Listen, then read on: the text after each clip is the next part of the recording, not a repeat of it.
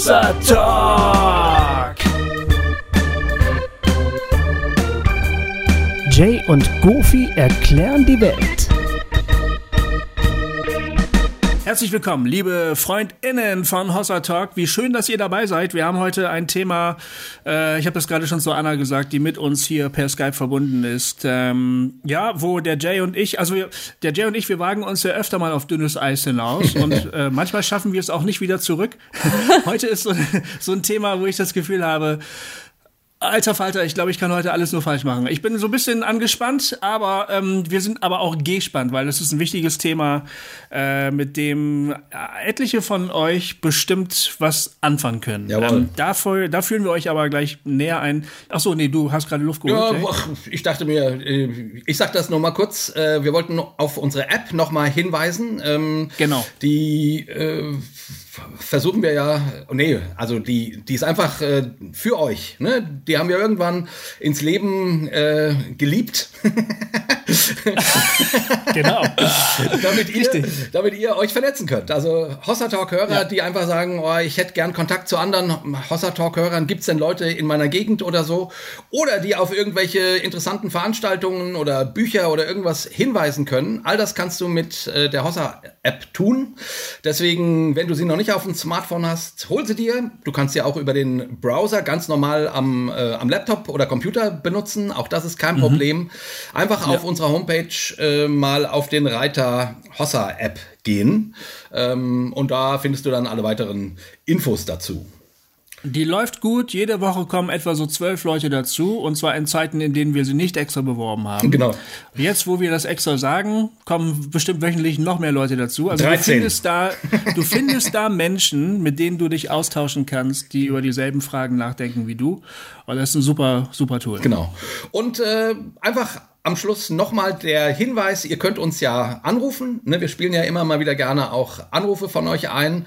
Ähm, auch die Telefonnummer, wo du uns was auf die Mobilbox sprechen kannst, ähm, ist auch auf der Homepage, findest du gleich, wenn du, wenn du gleich vorne drauf gehst. Ähm, ich sage immer, je kürzer der Anruf, umso größer die Wahrscheinlichkeit, gespielt zu, zu werden. Also versucht's nicht über zwei Minuten zu machen, dann ist die Chance ähm, da. Und wie gesagt, wir, ich, ihr könnt da eure Themenvorschläge, eure Fragen stellen oder einfach auch nur sagen, dass ihr uns ganz toll findet.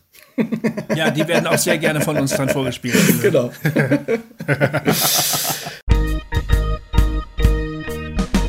ja, so.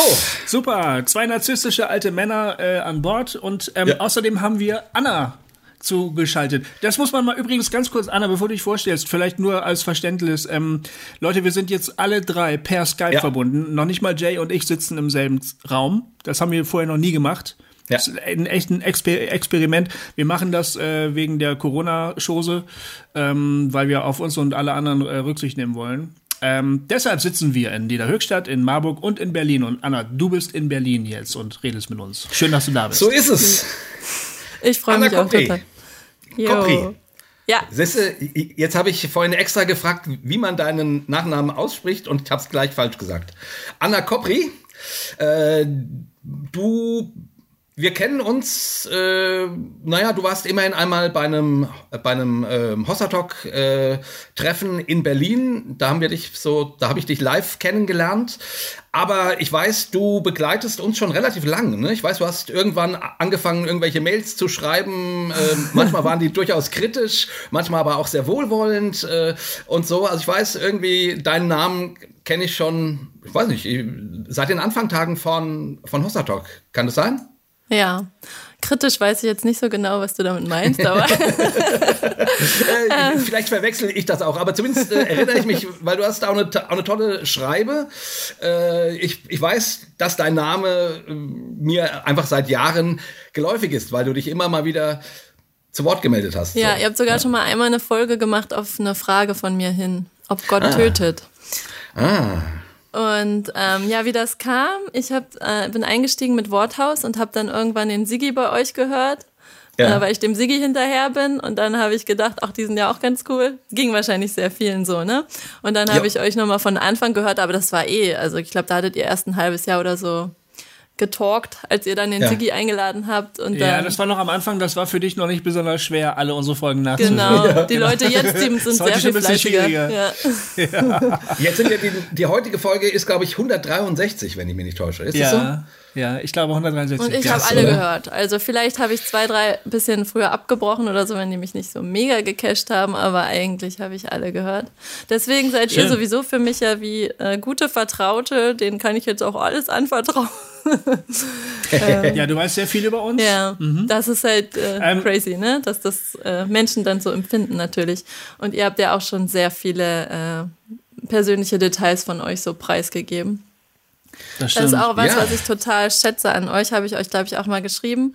Das ist mit der Hauptgrund, warum ich euch überhaupt gerade noch so höre, weil ich das so mag, wie ihr miteinander kommuniziert, dass ihr irgendwie euch gegenseitig so stehen lasst und wirklich auch anhört, wie der andere irgendwas empfindet oder wie der andere irgendwas denkt oder so und das dann auch mit Interesse euch anhört und voneinander lernt und euch stehen lasst und so.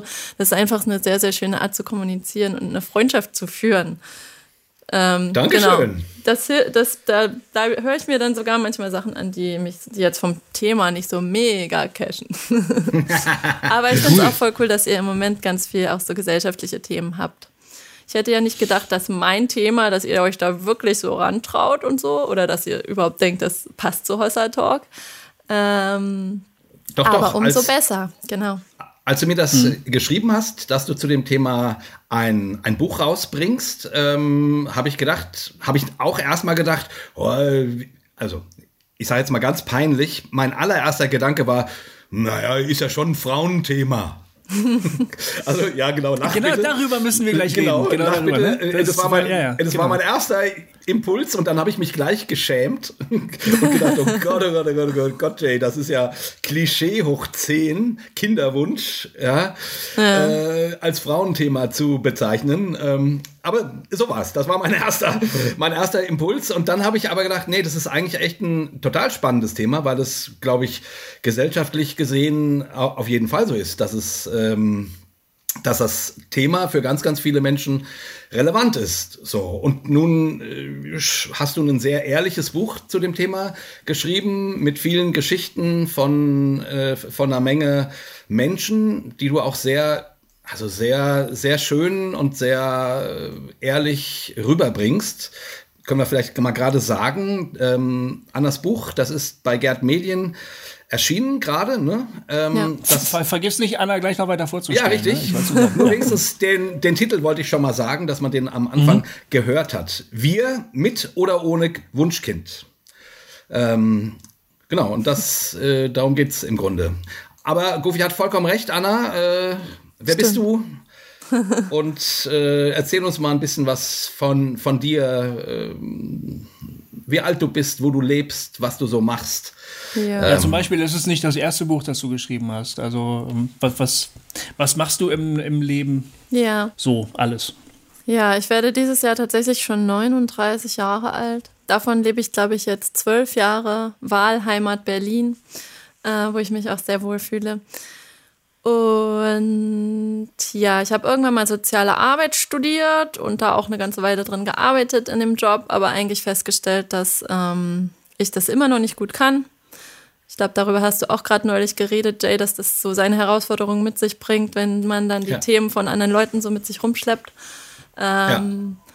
Nebenher war aber meine große Leidenschaft eigentlich immer schon das Schreiben und so habe ich so ein bisschen hier und da Reportagen geschrieben oder Interviews gemacht. Und für diverse christliche Magazine. ähm, genau, und irgendwann kam dann mein erstes Buchprojekt zustande über Pranita Timothy die für International Justice Mission, eine Antisklavereibewegung, darüber habt ihr auch schon hier gesprochen, mhm. ähm, lange gearbeitet hat, Menschen aus moderner Sklaverei befreit hat, was auch so ein Herzensthema für mich ist und wo ich mich seitdem auch engagiere. Ähm, und was unglaublich bereichernd war, dieses Buch zu machen. Also ich mache Bücher ja immer auch ein großes Stück weit für mich selber. Ähm, da hatte ich die Pranita irgendwann kennengelernt auf dem Willow Creek und sie interviewt und habe dann hinterher gedacht, oh, das ist ja eine tolle Frau. Schade, dass ja. wir keine Freunde sein können, dass sie so weit weg ist. Und dann kam echt ein paar Monate später die Anfrage vom Verlag, hey, du hast die doch schon gesprochen getroffen und so, willst du nicht eine Biografie machen? Und cool. dann ähm, dachte ich, krass. Und dachte ich erst, nee, kann ich nicht und so. Mein Englisch ist richtig schlecht. Und ähm, genau, im Endeffekt hat sich so ergeben. Ich war dann sie besuchen und durfte von ihr auch manches lernen und so. Das war das erste Buch, genau. Und jetzt ist gerade das zweite Ende Januar erschienen. Und Sehr auch cool. so ein Stück weit für mich selber, so zur Aufarbeitung äh, des Themas, beziehungsweise weil mir einfach wichtig geworden ist, äh, darüber zu sprechen, weil zu wenig Menschen darüber sprechen. Genau. Aber ich habe selber meinen Mann dann kennengelernt hier in Berlin, im Berlin-Projekt und beim Musikmachen. Und wir sind seit 2012 verheiratet. Und irgendwann haben wir dann nämlich doch noch zwei Kinderlein bekommen. Ja, aber das war ein steiniger Weg. Ne? Ähm, ja. Das äh, beschreibst du auch wirklich sehr, sehr persönlich ähm, in deinem Buch. Äh, also ich habe mir so ein paar Sachen irgendwie rausgeschrieben, die mich irgendwie sehr angesprochen haben. Ähm, du hast nämlich nicht nur einen eine ganze Zeit lang unerfüllten Kinderwunsch gehabt, sondern auch tatsächlich Kinder ver verloren. Also, also Frühgeburten, wie nennt man das? Nennt man ja. Frühgeburten, ne? Ja. Frühe Fehlgeburten oder ähm, Abort. Abort, genau. Ähm, und ich lese einfach mal so ein paar, so ein paar äh, Sätze von dir vor. Die sind, also die sind äh, nicht am Stück, sondern äh, ich habe die mir rauskopiert sozusagen. Nach dem Verlust deines ersten Kindes schreibst du, wie es mir geht, beschissen. Ich fühle mich, als wäre jemand in den absolut unbetretbaren Raum in meinem Inneren eingedrungen und hätte mir das Kostbarste gestohlen, das ich je besessen habe. Ein paar Wochen später lasse ich mir ein kleines Vögelchen in die Nähe meines Herzens tätowieren. Ich möchte, dass dieses Kindlein auch sichtbar immer ein Teil von mir bleibt. Vielleicht einmal großer Bruder oder große Schwester sein darf. Und später schreibst du dann, mein Gottesbild hat sich verändert. Gott ist für mich nicht mehr der nette Kumpel, der immer an meiner Seite ist und sich darum kümmert, meine Wünsche zu erfüllen. Er ist größer und faszinierender für mich geworden. Näher und gleichzeitig weiter weg. Ich kann ihn nicht ergründen und fühle mich gleichzeitig in ihm gegründet. Ja, huh, äh, das, das ist schon, das ist schon ganz schön, ganz schön intensiv. Und überhaupt die Erfahrung, die du beschreibst, ist sehr intensiv. Vielleicht kannst du das für unsere Hörer noch mal so ein, so ein bisschen zusammenfassen. Ich meine, du in deinem Buch erzählst du ja nicht nur deine Geschichte, sondern du erzählst viele Geschichten von unterschiedlichen Menschen, auch mit unterschiedlichen Wegen zu dieser Frage ihres Kinderwunsches. Ja. Vielleicht erzähl uns doch erstmal, wie es zu zu dem Buch kam und vielleicht erzählst du auf dem Weg dann noch ein bisschen auch deine Geschichte, dass wir das so ein bisschen zu ja. fassen kriegen. Ja, ja, ich habe ja sogar schon erwähnt, dass ihr sogar ein ganz kleines bisschen mit ähm, dafür verantwortlich seid, dass es das Buch gibt. Und zwar, ähm, als ich selber auf meinem Kinderwunschweg war, ähm, da habe ich irgendwann festgestellt, dass es wahnsinnig belastend ist, wenn man das Gefühl hat, nur alleine mit diesen ganzen starken Emotionen ähm, rumzulaufen. Und weil das kein Thema ist, was jeder so offen auf der Stirn trägt, trifft man auch nicht so viele Leute, die sich da mit einem austauschen. Und deswegen habe ich auf dem Freakstock Festival einen Workshop angeboten zu Kinderwunsch und Fehlgeburt ja. wo wir uns alle gegenseitig unsere Geschichten erzählt haben, unsere Herzen geöffnet haben und füreinander gebetet haben und alle miteinander geweint haben. Und ähm, da hatte ich wirklich das Gefühl, krass, wie wertvoll das ist. Und die sind auch alle hinterher zu mir gekommen, haben gesagt, können wir nicht irgendwie in Kontakt bleiben? Äh, das ist so wertvoll, sich nicht mehr alleine damit zu fühlen. Ja. Und da ähm, war ich dann irgendwie auf dem Rückweg, saß ich im Bus oder im Zug oder so und habe euren Talk gehört mit Christina Brudereck zum Thema, mhm. ich glaube, ähm, gerechte Sprache und Feminismus und irgendwie so alles, was so ihre Themen sind. Und da hat sie nämlich auch äh, erzählt, dass sie, ähm, dass das Thema Kinderlosigkeit viel zu wenig in der Gesellschaft thematisiert wird, ungewollte Kinderlosigkeit. Ja. Und ähm, da dachte ich, oh ja, äh, finde ich auch. Und irgendwie würde ich voll gerne Geschichten aufschreiben ähm, von Menschen, persönliche Geschichten, ähm, für Menschen, die vielleicht nicht drei Leute in ihrer um Umgebung haben, mit denen sie sich austauschen können oder so. Ja. Und dann habe ich tatsächlich der Christina Brudereck geschrieben über ähm, Facebook, Markenname genannt. Ähm, deswegen äh, habe ich vorhin gefragt. Ähm, und sie hat aber darauf gar nicht reagiert. Ich habe ihr geschrieben, oh, was denkst du von der Idee und würdest du vielleicht auch selber irgendwie was dazu beitragen zu dem Buch? Und sie hat mhm. darauf gar nicht reagiert und dann ähm, habe ich das erstmal wieder so ein bisschen verworfen, weil ich dann auch tatsächlich äh, meinen ersten Sohn bekommen habe und dann auch dachte so ein bisschen, dass das Thema sei durch ähm, für mich. Mm, ich erzähle gleich noch mal ein bisschen zu der Vorgeschichte, aber dann ähm, zwei Jahre später war ich wieder schwanger und habe wieder früh ein Kind verloren. Und dann ist, sind diese ganzen Gefühle wieder hochgekommen, diese ganze Ohnmacht, dieses, boah, ich kann meinem Körper nicht vertrauen und ähm, und genau in diesem Moment, äh, da hatte ich Geburtstag und Christina Brudereck hat mir eine Nachricht zum Geburtstag geschrieben äh, und hat dann Bezug genommen auf diese Nachricht von vor zwei Jahren vorher. Komm. Ähm, und hat irgendwie gesagt, ah, ich lese hier gerade, was du mich noch gefragt hast. Äh, das hat sich ja scheinbar erledigt für dich, das Thema, sehe ich hier. Du hast ja ein Kind. Ähm, und dann dachte ich, äh, wow, es fühlt sich jetzt so an wie so ein Zeichen für mich und ja. habe dann wirklich ein Konzept ausgearbeitet ähm, die Annette Friese hat mich da auch sehr gestärkt und ähm, unterstützt. Super. Und der Verlag hat dann tatsächlich zugestimmt und in dem Moment war ich schon wieder schwanger und jetzt mit meinem zweiten Sohn.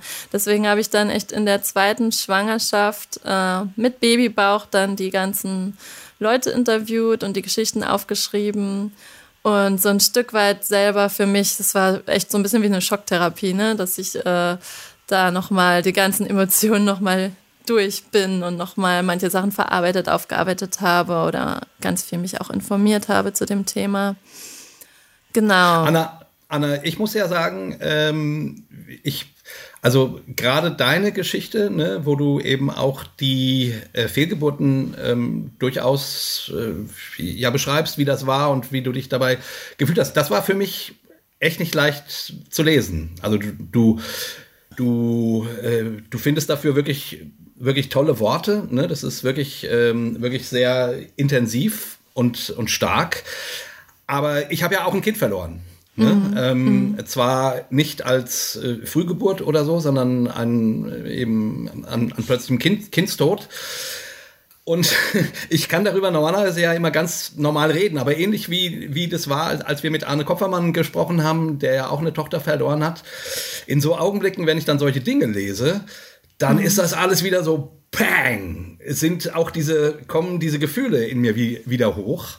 Ja. Ähm, und, und äh, das ist nun jetzt, ist, ist bei mir jetzt ja, äh, es war 2003, also es ist wirklich auch schon lange her. Ähm, aber ich, ich wollte nur sagen, ne, also auch wenn ich vorhin sagte, äh, ja, Frauenthema und äh, äh, ja. als ich dann dein Buch gelesen habe, äh, äh, war ich plötzlich mittendrin irgendwie. Ähm, natürlich, weil ich dazu auch ein, äh, quasi einen Bezug habe. Also ich, ja, also ich wollte nur, nur sagen, ähm, dass äh, ja, dass auch jemand, der sozusagen eine Verlusterfahrung gemacht hat, sich darin ja. wiederfindet.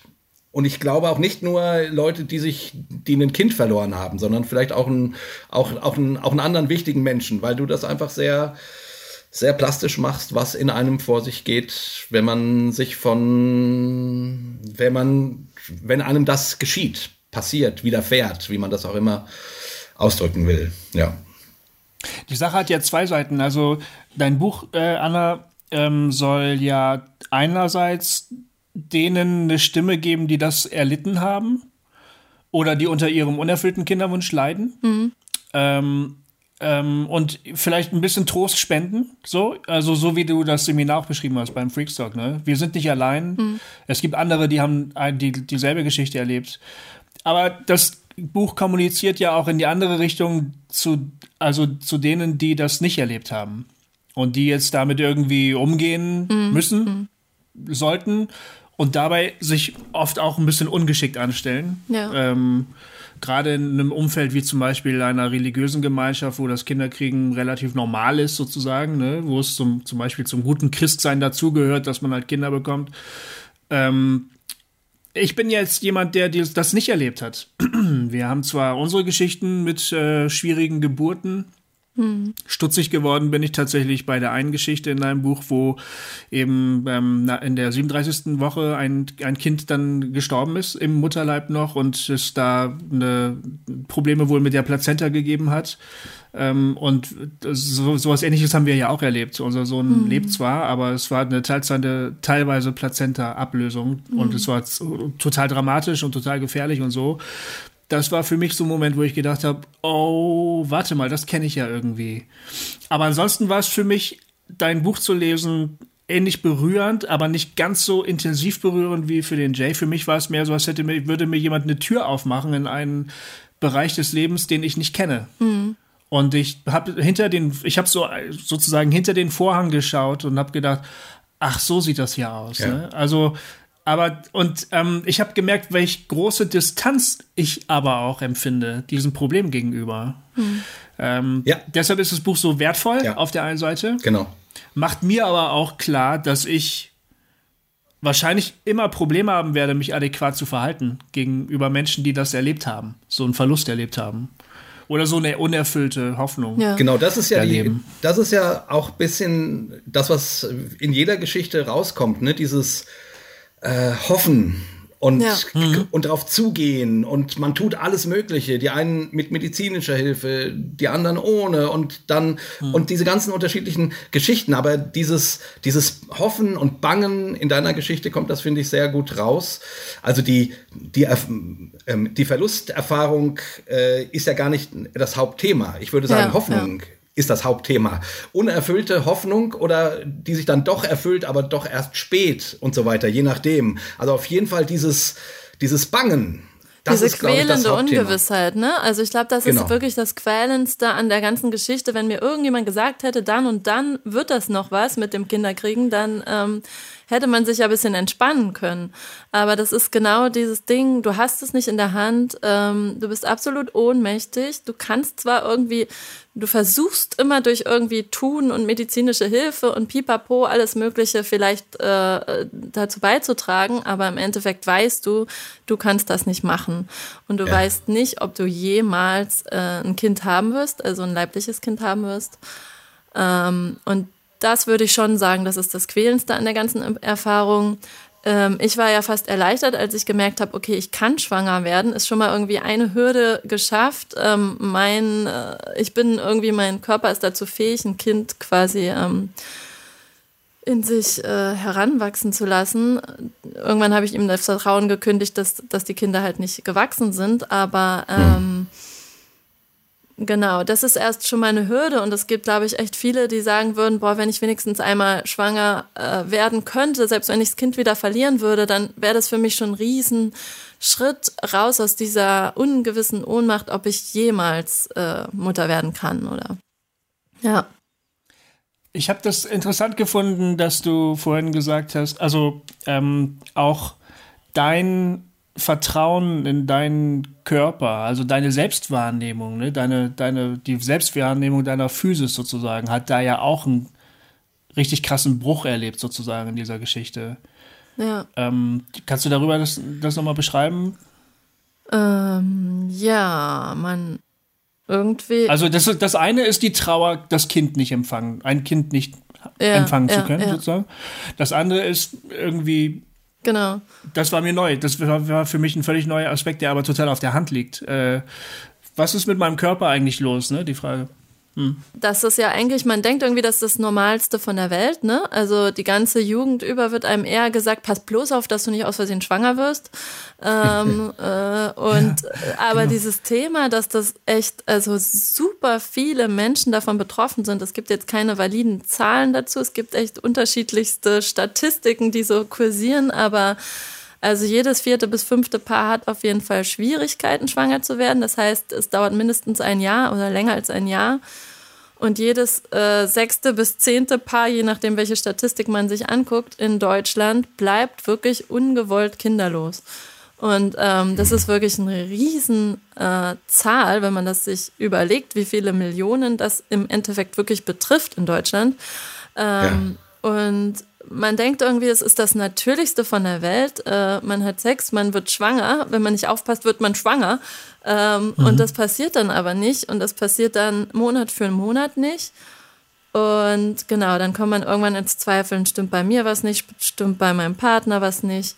Ähm, und wenn es dann doch klappt, aber das Kind einfach nicht bleibt, dann, äh, ja, dann denkt man auch krass, also irgendwas in meinem Körper scheint nicht so zu funktionieren, wie es funktionieren sollte, denn in meinem Körper scheinen keine Kinder heranwachsen zu können. Und ähm, genau, das ist eine große Ohnmacht und das ist auch noch nicht so weit erforscht. Ne? Also es ist jetzt wesentlich weiter erforscht als noch vor 30 Jahren oder so. Aber mit Gewissheit kann man nicht rausfinden, woran es liegt im Einzelfall. Und ähm, genau, statistisch ist es so, dass, äh, dass es in 30 Prozent an der Frau liegt, in 30 Prozent am Mann liegt, die Unfruchtbarkeit, und in 30 Prozent an beiden zusammen. Und 10 Prozent hm. findet man einfach nie raus, woran es liegt. Mhm. Ähm, ja. Und je nachdem, wer dann da betroffen ist, ähm, glaube ich schon, dass man sich da auch viele Bedanken, Gedanken zu macht, was stimmt bei mir nicht und warum stimmt das bei mir nicht und so. Inwiefern, inwiefern äh, hängt das zusammen, deine, das Empfinden deiner eigenen Weiblichkeit und die Fähigkeit, ein Kind gebären zu können? Mhm. Ja. Für mich als Mann ist das irgendwie so, also, das sind alles Fragen, über die ich nicht nachdenke. Ne? Ja. Aber wie du schon sagst, eigentlich hört man immer nur, pass bloß auf, dass keiner schwanger wird. So, ja. ne? Und wenn einer nicht schwanger wird, dann, dann will er nicht. Dann ist ja klar, dass die nur poppen wollen, sozusagen. Das ist irgendwie, aber du beschreibst das als eine echte Tragödie eigentlich. Das Empfinden, ey, was ist eigentlich, wenn ich das gar nicht kann? Und das, äh, man, ich lese aus deinen Worten heraus, dass es eben natürlich auch die Frage stellt an, an, an dich als Frau mhm. halt. Ne? Mhm. Ja. ja, also für mich war es schon so, dass ich von klein an, seit ich ein Kind bin, eigentlich schon davon träume, irgendwann mal Mutter zu sein und dass das irgendwie für mich so selbstverständlich zu meinem Leben dazu gehört. Das ist sowas wie nenne es Berufung oder nenne es Sehnsucht, nenne es irgendwie, andere Leute wollen gerne unbedingt Rockstar werden oder Ingenieur oder was weiß ich. Darauf arbeiten sie. Ich wollte Rockstar werden, ja. genau. genau. Darauf arbeiten sie irgendwie von klein an hin und für mich war echt so dieses größte Ziel, mal Mutter zu sein. Ähm, ich glaube, das ist einfach, das kannst du gar nicht so genau definieren, warum das jetzt so ist. Das ist, glaube ich, schon in viele Menschen einfach auch sehr natürlich reingelegt. Ich meine, klar, menschheitsgeschichtlich sollen wir uns ja auch vermehren und auch äh, biblisch gesehen ähm, ist das irgendwie der Anspruch an die Menschheit und dann ist es auch der Anspruch an die Frau. Und ich denke, ähm, viele Jahrhunderte lang hat das der Frau auch ihren absoluten Wert gegeben. Ne? Die Frau, die hat äh, sonst für war sie ja für nichts zuständig. Die war dafür zuständig, äh, Kinder zu gebären.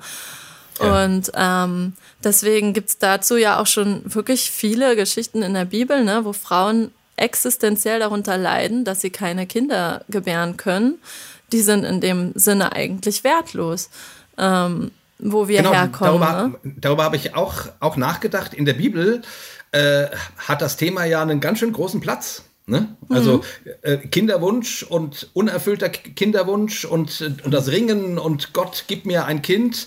Ne? Äh, hast du bei, bei Abraham und Isaac und du hast es äh, bei, bei, bei, den, bei den Frauen von, von, von Jakob, Jakob. die dann so um die Wette äh, Kinder kriegen ähm, ähm, und so weiter. Du hast es im Neuen Testament äh, jetzt mhm. nicht auf der Ebene, aber trotzdem äh, doch in der Geschichte von, Zacharias, von oder? genau, genau, ja. ja. Zacharias, Elisabeth. Genau, Zacharias, ja, genau. Elias, äh, Elisabeth, also die Eltern von Johannes dem Täufer, ne? Ähm, genau, genau. Und so ja. und und bei Samuel und so weiter. Also du, du, dieses Thema taucht äh, immer wieder auf. Ich meine natürlich auch, weil das sozusagen damals, ähm, also es ist heute ein existenzielles Thema, wie, wie du deutlich machst in deinem Buch. Ja.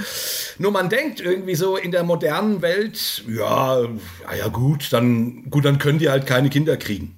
Also ich sag mal, ja. also so, so ein bisschen platt und blöd. Ähm, dein Buch macht das, finde ich, sehr, sehr schön deutlich, dass das eben nicht so ist. Und wie gesagt, in, in der Bibel, ähm, da kriegt man das irgendwie. Also, dein Buch hat mir diese biblischen Geschichten ein bisschen näher gebracht. Ja. Weißt du, was ich meine? Weil ich sozusagen, weil man, weil man weil, weil, man guckt ja immer aus seinem eigenen Leben darauf. Und, ähm, und natürlich ist es, also äh, keine Ahnung, vor ein paar tausend Jahren noch vehementeres Thema als heute. Ähm, genau, ja. Ja, ja, ich denke, also damals, da konnten die Frauen sich ja dann nicht in den Job stürzen und irgendwo anders dann ähm, genau. ihre Sehnsüchte rein projizieren oder sich selbst verwirklichen oder was auch immer.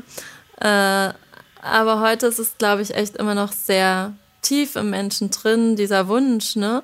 Für mich war es echt der Wunsch, ähm, ja, einmal dieses Leben in mir heranwachsen zu fühlen und auch eine Geburt zu erleben. Irgendwie schon seit ich klein war, habe ich damit angegeben, ich bin eine Frau und ich kann mal diese existenzielle Erfahrung machen, eine Geburt zu erleben. So.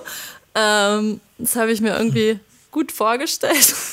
Ja. ähm, und, und dann aber auch so ein Kind von Anfang an so zu erleben und zu begleiten und ein Stück weit prägen zu können und ja, dem irgendwie ähm, zuzugucken, wie das seine ganz individuelle Persönlichkeit entfaltet, das habe ich mir einfach unglaublich wertvoll und bereichernd vorgestellt. Und ähm, wenn du dann da mittendrin steckst, also bei mir war es wirklich so, dass ich vom ersten Moment an, wo wir schwanger werden wollten, gelitten habe. Also als es das allererste Mal nicht geklappt hat, da war ich gerade auf einer Hochzeit und da habe ich dann äh, meine Migräne bekommen, die ich kriege, wenn ich meine Tage kriege. Und dann habe ich gedacht, scheiße, jetzt betrinke ich mich, jetzt immer noch nicht schwanger, schon beim ja. allerersten Zyklus so, ne? Ähm, das geht jedem anders, aber bei mir war es echt wie so ein Schalter umschalten. So, und jetzt möchte ich gerne ein Kind haben und dann ähm, hat es einfach von Monat zu Monat nicht funktioniert und das ähm, nimmt dann einfach mitunter so einen krassen Raum ein, dass einfach alle anderen Thema, Themen ähm, nur noch Nebenschauplätze sind. Und dieses Thema, ich möchte jetzt aber ein Kind, ich möchte Mutter werden, das wird immer größer und immer größer. Und ich weiß noch, wie ich durch die Stadt lief und zu meinem Job gefahren bin und irgendwie an nichts anderes denken konnte und ähm, mir immer dieses Kind irgendwie vorgestellt habe, dass ich äh, nicht, also dass das einfach nicht kommen möchte. Und dann fängt man an, seinen Körper zu beobachten und jedes einzelne ähm, Zipperlein, was man vielleicht sonst überhaupt nicht wahrgenommen hat, da googelt man dann im Internet, gibt es da vielleicht eine Geschichte zu, dass irgendjemand schwanger geworden ist und dann immer irgendwie, ähm, keine Ahnung, äh, der linke Zeh gezuckt hat oder so. Und ähm, da findet man dann im Internet zu jedem Zipperlein eine Geschichte, wo dann Frauen schreiben, genau, das war bei mir auch immer so und dann war ich schwanger. Und deswegen ja, Äh, projiziert man das so, so stark, irgendwie dieses Thema. Ähm, dass, also bei mir war es wirklich so, dass irgendwie in dieser Zeit nichts anderes eine große Relevanz hatte. Und ich das Gefühl hatte, diese Jahre ähm, die sind irgendwie so relativ sinnlose Jahre gewesen, weil ich ja das, was ich unbedingt wollte, nicht ähm, bekommen habe. Wobei ich jetzt im Nachhinein sagen würde, dass diese Jahre für mich ähm, auch super wertvoll waren, weil ich da nämlich angefangen habe, meinen Glauben sehr ähm, zu dekonstruieren, wie wir das immer so schön sagen. Und ähm, Genau, zusammen mit Jay und Gopi und Sigi Zimmer und Richard Rohr. Und ähm, ja, wirklich gesehen habe, dass dieses Gottesbild, was ich bis dahin hatte, nicht standhält. Und von dem her finde ich, da kommt ja jeder Mensch in seine existenziellen Krisen, früher oder später, wo dann solche Gedanken auch angestoßen werden und man sich dann auf diesen Weg macht, auch ähm, seinen Glauben mal zu überdenken, vor allem wenn man ihn von klein an so äh, übernommen hat von anderen Menschen. Ähm, und das finde ich im Nachhinein jetzt schon sehr, sehr wertvoll, ähm, weil ich sonst, wenn ich sofort ein Kind gekriegt hätte, wahrscheinlich nicht die wäre, die ich jetzt bin, klar. Ähm, und dafür aber eigentlich sehr dankbar bin, dass ich äh, irgendwie auch ein bisschen mehr weiß, wer ich bin und was ich will und wer ich, was ich glaube und dadurch auch als Mutter irgendwie ganz anders im Leben stehe. Ich habe das ja vorhin vorgelesen, ne? Ähm, mein Gottesbild hat sich verändert. Gott ist für mich nicht mehr der nette Kumpel, der immer an meiner Seite ist und sich darum kümmert, meine Wünsche zu erfüllen. Ich vermute, jeder Gläubige fängt auf die eine oder andere Weise irgendwie so an.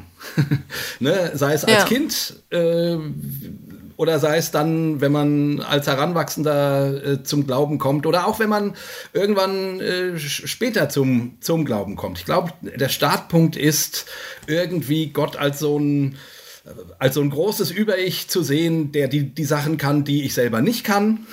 Und mhm. im Grunde äh, ist der Wunsch dahinter, wenn es bei mir nicht läuft, dann, dann wird er sich schon darum kümmern.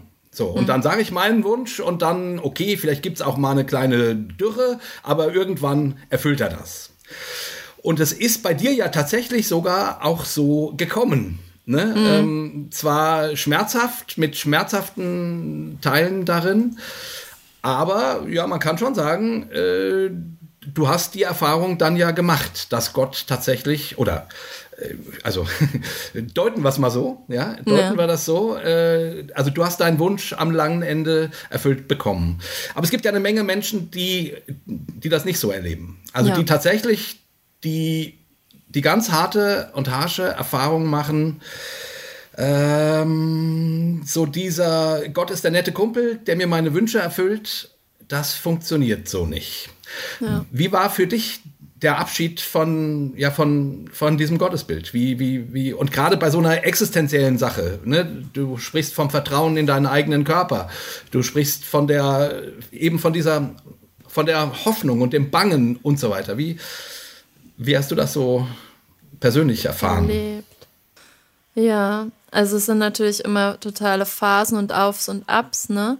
Und ähm, mein Einstieg war tatsächlich die Hütte zu lesen und das fand ich irgendwie sehr tröstend, auch dieses, dass dieser Gott nicht ähm, auf die Geschichten ähm, reduziert werden muss, die ich irgendwie aus der Bibel kenne oder wie, wie die immer mir ähm, ausgelegt wurden aus der Bibel, ähm, sondern wesentlich facettenreicher auch sein könnte ähm, wobei wir sicherlich sehr, sehr viele Facetten auch in der Bibel finden können, aber die nicht immer so ja. be betont werden, ne, von der mütterlichen Seite Gottes und so.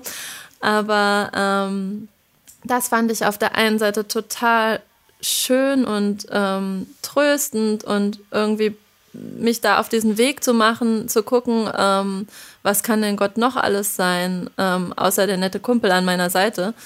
Und klar, bei diesen existenziellen Sachen, also als ich das erste Mal das Kind verloren habe, da dachte ich noch irgendwie, da konnte ich das noch irgendwie alles ganz gut einordnen und habe gedacht, okay, das muss, sollte jetzt einfach so sein. Das ähm, hat dann auch im Endeffekt mit dazu beigetragen, dass ich dieses Buch mit der Inderin machen konnte. Das möchte ich jetzt nicht dazu irgendwie so sehr in Zusammenhang stellen oder so, aber für mich konnte ich da dann irgendwie einen Sinn rausziehen im Endeffekt. Und dann habe ich auch gelesen, dass wahnsinnig viele erste Schwangerschaften nicht bleiben. Und dann habe ich halt mhm. alles auf Schwangerschaft Nummer zwei gesetzt und gedacht, so, jetzt muss es aber funktionieren, ne? Also klar, jetzt wird alles gut so. Und als das dann wieder nicht funktioniert hat, da war ich irgendwie sehr in einem Loch und habe gedacht, was soll das alles? Und Gott, das macht doch keinen Sinn. Und warum entsteht Leben, was nicht entstehen, äh, was nicht äh, lebensfähig ist? Und ähm, genau, jetzt warte ich hier wieder ein langes Jahr und endlich die Erlösung und dann ist es wieder, ähm, geht's wieder nicht gut. Da war ich wirklich so, was, was ist das für ein Gott? Ähm, will der uns irgendwie quälen oder also was soll das? Ähm, ja. Äh, da habe ich einfach keine Antworten mehr gefunden. Schon gar nicht äh, für so Geschichten, dass äh, ich hatte in der Zeit auch eine Klientin äh, bei mir im wohnungslosen Job, die wirklich in prekären Verhältnissen gelebt hat und wirklich jedes Jahr ein Kind gekriegt hat. Und die mir dann immer wieder erzählt, ah, ich bin übrigens wieder schwanger. Und die dann zwischendurch mir dann auch erzählt hat, Anna, komisch irgendwie, es hat jetzt schon drei Monate nicht geklappt, dass ich schwanger werde. Und bei mir war es irgendwie schon, schon seit zwei Jahren und äh, ja. irgendwie habe ich, äh, das fand ich sehr, sehr schwer zu verkraften. Ähm, genau, das, also, weil es dafür einfach keine Antworten gibt. Und ja. ähm, aber dann auch mir einzugestehen, okay, es muss nicht Antworten für alles geben. Ich bin auch in meinem Menschsein so beschränkt, ähm, dass ich mich überhaupt nicht dazu aufschwingen kann, alles begreifen zu müssen. Ich werde nie alles begreifen können und ich darf auch Sachen offen lassen und in Frage stellen und blöd finden. das fand ich super äh, bereichernd auch im Endeffekt. Ähm, sehr befreiend, weil ich davor immer noch den Anspruch hatte, wenn Leute zu mir gekommen sind, äh, so und so und warum ist denn das so und so und warum macht denn Gott da nichts oder so, da irgendwelche Erklärungen für Gott äh, mir zurecht zu basteln. Ja. Ähm, und dann zu sagen, ja, finde ich auch scheiße, äh, verstehe ich auch nicht, ähm, finde ich sehr, sehr befreiend und gut und war auch so eine, glaube ich, eine ganz wichtige Phase zu sagen, nö, mit dem Gott will ich eigentlich nichts mehr zu tun haben. Das war wahrscheinlich auch die Zeit, wo ich mich damit beschäftigt habe, ob Gott tötet. Ähm, hm. äh, ob das wirklich ein Gott ist, der, der, der irgendwie ähm, da ganze Völker äh, ermorden lässt oder ermordet und so, weil mit dem, dem Gott wollte ich nichts zu tun haben. Ja. Und ähm, da dann aber irgendwie weiter zu gucken, ähm, mit was ist denn, was ist denn irgendwie, was sind Eigenschaften Gottes, wo ich sage, damit will ich was zu tun haben und die geben mir Trost und die geben mir Halt. Und da habe ich irgendwie für mich schon erfahren, dass, dass ich die meiste Zeit so ein Grundvertrauen nicht verloren habe, dass Gott da ist, dass wir nicht zufällig auf die Welt geschmissen sind, dass es irgendwie doch einen großen Zusammenhang gibt, dass wir irgendwie alle miteinander zusammenhängen und mit Gott zusammenhängen und ähm, nicht vollkommen planlos hier ähm, durchs Leben geworfen werden. Ja. Und wenn, wenn ich was nicht verstehe, dann muss ich, dann will ich das versuchen zu akzeptieren. Genau. Aber ich glaube, die, aber ich glaube, diese Erfahrung, also sei es jetzt eben mit einem unerfüllten Kinderwunsch oder mit einem Kind, was stirbt, oder sei es auch mit ganz anderen Sachen, Ne? Ja. Ich glaube, äh, ne, mit einem äh, Berufswunsch, der sich nicht erfüllt, oder mit einem Partnerwunsch, der sich nicht erfüllt, oder mit was weiß ich. Also es gibt ja, also man, man ja. geht ins Leben rein und hat Träume, man hat Fantasien, man wünscht sich Dinge und irgendwann muss man sich von manchen Dingen verabschieden. Ne? Das ja. ist so. Das gehört, glaube ich, zu jedem Leben. Ich, ich kann mir kein Leben vorstellen, wo immer alles genauso kommt, wie sich jemand das vorstellt oder wie sich jemand auch vor Gott erbeten hat oder so.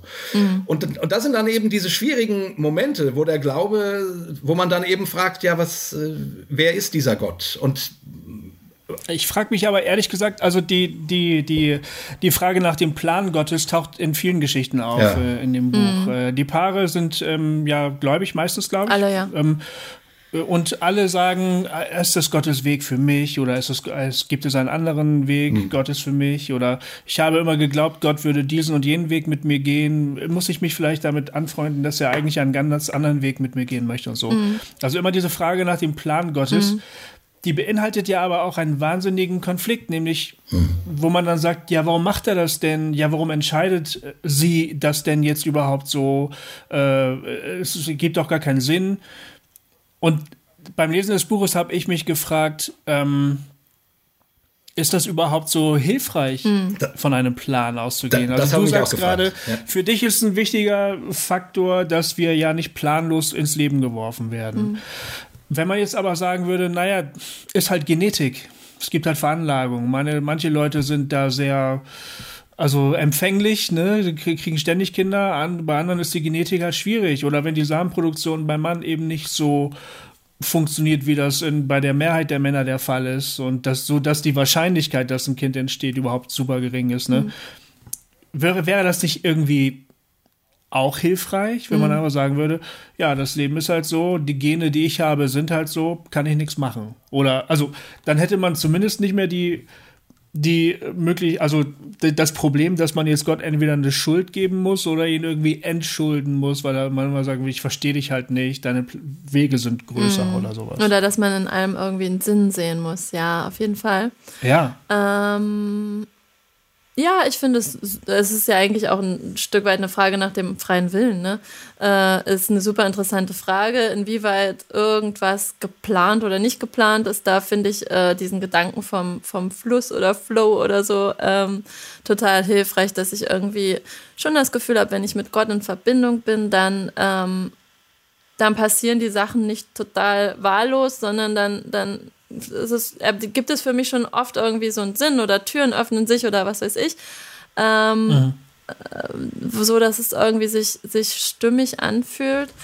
Ähm, und so, ähm, was ich meine mit, wir sind nicht völlig planlos auf die Welt geworfen, ist wirklich so dieses, okay, ich glaube irgendwie daran, dass, ähm, dass wir ins Leben geliebt sind und dass wir mit Gott in Verbindung sind und dass der uns ähm, oder sie uns liebt und ähm, ja, das, also ich weiß nicht genau, wozu wir jetzt hier auf der Welt rumlaufen. Das ist wirklich eine spannende Frage und ähm, jeder findet da unterschiedliche Antworten für sich. Aber diese, dieser große Zusammenhang, ich bin irgendwie ein Stück weit mit Gott verbunden und ein Teil von Gott und wir sind alle irgendwie miteinander verbunden. Und äh, wir haben alle zusammen irgendwie eine Lerngeschichte, glaube ich schon auch, dass jeder durch das, was ihm passiert und so ein Stück weit sich entwickelt und eine Lerngeschichte hat und das irgendwie auch alles miteinander zusammenhängt und dass wir Verantwortung füreinander haben und so. Also für hm. mich würde ich jetzt nicht sagen, Gott hat schon das Drehbuch von meinem Leben. Äh, das, das liegt da schon bei ihm in der Akte und das würde jetzt genauso passieren. Das glaube ich für hm. mich nicht. Das äh, denke ich schon, manche Christen glauben das mehr, manche weniger. Ne? Ähm, ja. Aber ich finde diesen Gedanken sehr tröstlich, dass, ähm, dass es nicht einfach nur ne, so weird und planlos ist. Ähm, mhm. Also ich meine, es genau, ist ja auch aber, so, ja. ja. Also es ist ja auch so, quasi, wenn du, also die, das Dilemma entsteht ja an dem Punkt, dass man glaubt oder dass man glaubt, dass Gott in die Welt eingreifen kann. Mhm. So, ne? Wenn Gott nur der Ursprung wäre, so, ne, dann ja, dann, okay, der eine kann Kinder kriegen, der andere nicht, der, der nächste hat die Fähigkeit, der andere jene, und da muss man, da sind die Dinge halt so, wie, wie sie sind. Mhm. Aber äh, Christen glauben ja nun, dass Gott auf jeden Fall mehr kann als der Mensch mhm. und dass er in die Welt irgendwie auch eingreifen kann. Also dass ich, äh, dass man Gott um Hilfe rufen kann. So. Ja. Und das ist dann natürlich für einen, für einen gläubigen Menschen und unter Umständen äh, doppelt frustrierend. Ne? Also jemand, der nicht glaubt, hm. der dann vielleicht auch keinen Trost bei Gott finden kann, aber der halt einfach ähnlich wie du es gesagt hast, Gofi, ja gut, ist halt Genetik, muss ich mich, mich mit abfinden, so und so. Aber ja. der Gläubiger hat ja immer noch dieses Dilemma, dass er sagt, ja, warum tut hier Gott nichts? Warum hilft er mir nicht? Warum, warum muss ich dass diese, keine Ahnung, nenn es diesen unerfüllten Wunsch oder, oder diese Schande oder, oder, oder diese furchtbare Situation, die ich gerade erlebe, warum muss ich das erfahren? Ja. Und das Problem ist natürlich, dass es darauf nicht eine Antwort gibt. Also die, ja. die, ähm, weil, weil das sind immer persönliche Fragen und man kann die theoretisch lösen durch irgendwelche äh, theoretischen, theologischen Systeme, aber das ist alles Bullshit, weil jeder hat sozusagen, hat dann seine Situation, durch die er irgendwie durch muss. Ja, und aber das ist ja das tatsächlich ist, bei jedem Leid so, was im Leben, ja, genau. was einem im Leben genau. widerfährt. Ganz genau. Äh, ist Gott in, in dem Falle dann eher ähm, hinderlich oder dienlich für die Situation? Und da ja. habe ich aber wirklich, ich habe zwei Bücher, also sehr, sehr äh, persönliche Erfahrungsberichte gelesen über sieben Jahre unerfüllten Kinderwunsch. Und mhm. zwar ein Buch von einer ähm, Journalistin, die jetzt nicht an irgendwas glaubt und ähm, einer sehr reichen, erfolgreichen Frau im Leben stehend, die aber unglaublich intim über ihre sieben Jahre Kinderwunsch schreibt und die davon wirklich komplett zerstört wird äh, von diesem äh, Sog und von diesem, sie hat wirklich ihr ganzes Leben nur noch darauf ausgerichtet, sie hat irgendwie keinen Tee mehr getrunken, wo Zimt drin ist, weil das könnte irgendwie die Fruchtbarkeit hemmen oder so. Ähm, wow. Und hat wirklich fast komplett alle Kontakte abgebrochen zu Menschen, weil sie sich nicht mehr verstanden gefühlt hat von ihrem Umfeld und ihr Umfeld nicht mehr mit ihr klargekommen ist. Wow. Äh, ihre Beziehung ist fast kaputt gegangen und so weiter, ja. Ähm, die hat ungefähr so viel Geld in diese ganzen Kinderwunschbehandlungen investiert, wie wenn man sich ein Haus kaufen würde. Und im Endeffekt, weil sie eben das Geld hatten, haben sie äh, mit einer Leihmutterschaft ein Kind bekommen. Ja. Nach sieben Jahren wirklich äh, all, alles probieren.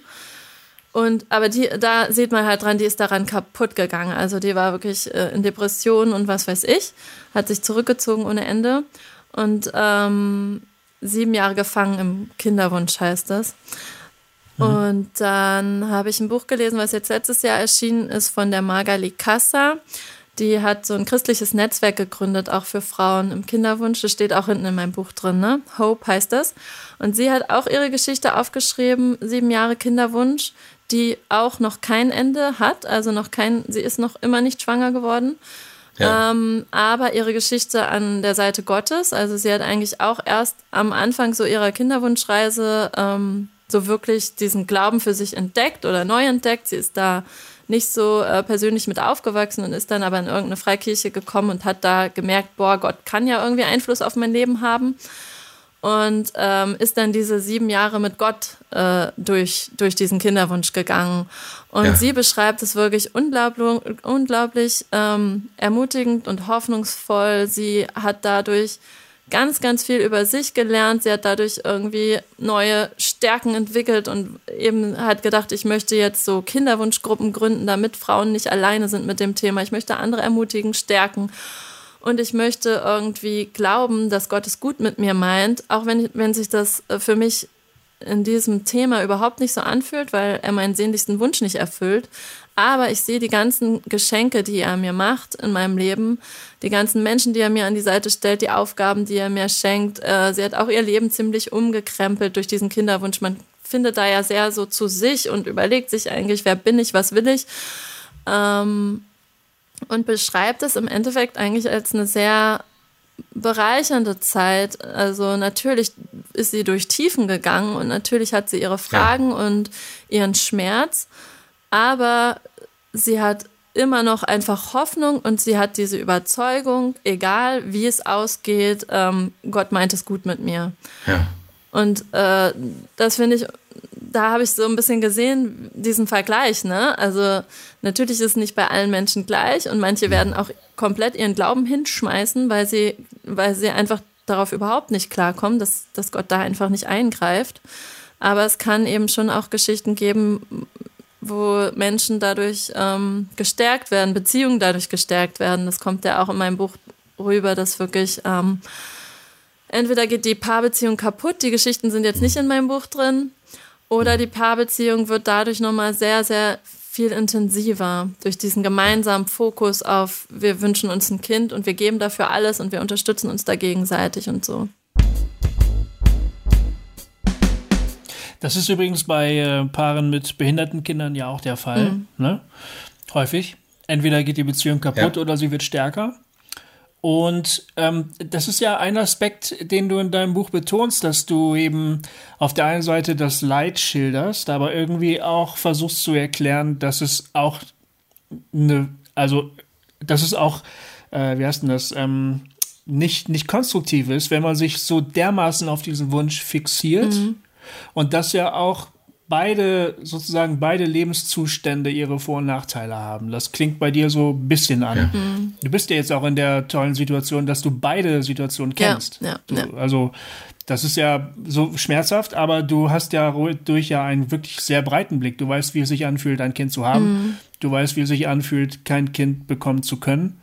Und du kannst die beiden Lebenssituationen vergleichen und du sagst jetzt im Rückblick, es wär, hätte mir gut getan, wenn ich mich nicht ganz so doll darauf versteift hätte. Mhm, absolut, ja. Wie, wie kann man das jemandem, oder da, ich, der ich nicht betroffen bin, mir würde dieser Satz ziemlich leicht von den Lippen gehen. Mhm. Ja, ich würde vielleicht mit so einer Person konfrontiert genau. sein, mit so einem Paar, dass ich ein, ein Kind wünsche, und dann würde ich sagen, ach, weißt du was, das hat doch alles Vor- und Nachteile. Ja. das könnte ich mir so vorstellen, dass ich das so sage. Ne? Ja. Und ähm, dann würde ich am Gesichtsausdruck des Paares wahrscheinlich merken, dass ich gerade nicht wirklich was Gutes gesagt habe. Ja. Aber wie geht, wie geht man denn, wie kann man denn damit sinnvoll und, und sensibel umgehen mit dieser Situation? Wie kann man auch vielleicht so etwas, was ja auch irgendwie auch stimmt, sagen? Oder kann man das gar nicht sagen? Als Außenstehender. Ja, als Außenstehender, ja. genau, ja. Ähm, ich glaube, das waren jetzt zwei Fragen. Die erste Frage ja, sorry, war, ich habe mich gerade ein bisschen, ähm, ja Genau, dieses, warum ich glaube, dass es nicht so gut ist, sich da so rein zu versteifen, ne? Oder wie man das mhm. überhaupt kann, sich da nicht so rein zu versteifen. Ähm, und da glaube ich, ist es wahnsinnig wichtig, nicht, sich nicht so zu isolieren. Ich war auch, ich habe mich sehr, sehr damit alleine gefühlt, weil wenn ich darüber gesprochen habe, dann habe ich das Gefühl gehabt, mein Gegenüber versteht nicht, wovon ich rede. Ähm, ja. Und auch mein Mann geht nur in gewissen Grad mit gefühlsmäßig. Mhm. Äh, besonders bevor wir das erste Mal schwanger waren, war das Thema für ihn eher immer noch so jeden Monat, boah, ich glaube, ich weiß gar nicht, ob ich schon bereit bin, Vater zu werden. Äh, und genau, der ist dann erst so richtig mit aufgesprungen auf den Zug, als wir schwanger waren und er sich das dann wirklich auch ausgemalt hat. Aber davor mhm. habe ich mich damit sehr allein und isoliert gefühlt und hatte, ähm, habe sie schon auch sehr als so Last empfunden, die ich immer mit mir rumtrage. Immer wenn ich ein Kind sehe, immer wenn ich einen Kinderwagen sehe, dann ploppt dieses Thema in mir auf und ähm, bestimmt meine Gedanken, bestimmt meinen Selbstwert.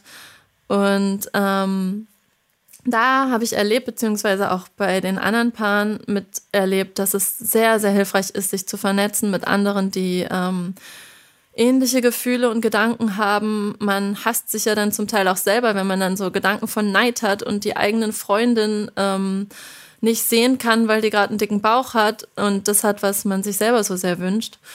Ähm, aber da ist es unglaublich hilfreich, wenn man sich da austauscht, wenn man merkt, okay, andere haben genau die gleichen Gedanken wie ich ähm, und die machen die gleichen Emotionen durch und ich bin nicht komplett bescheuert irgendwie.